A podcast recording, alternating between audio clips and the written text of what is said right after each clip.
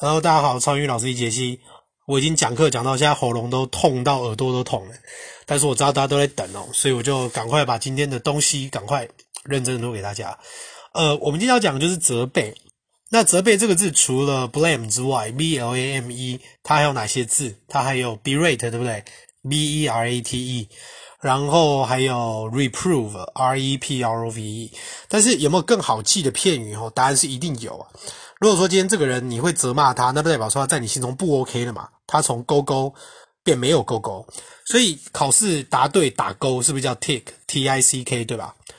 那 tick 后面再加个 O F F 把它删掉，叫 tick off，tick somebody off，这个就是指责备某人的意思。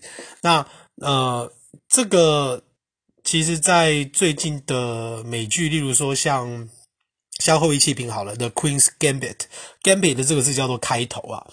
那还有就是《Bling Empire》，就是《璀璨帝国》，其实也真的蛮好看的。最近我开课都有在教这些东西，那里面教的片语其实非常的好用吼。就像说，如果说今天这个人很爱攀关系，就是很爱讲一堆他认识很多厉害的人，但是实际上他可能没什么。这个意思就是说，他把很多的名字丢在你身上，所以这个东西叫做 name drop，N A M E。然后 drop 叫 name drop，就是指他很爱攀关系，但是实际上他根本没什么这样。OK，非常实用。好，那我们就明天见。大家要把这些东西记起来哟。好，你的双语老师杰西，拜拜。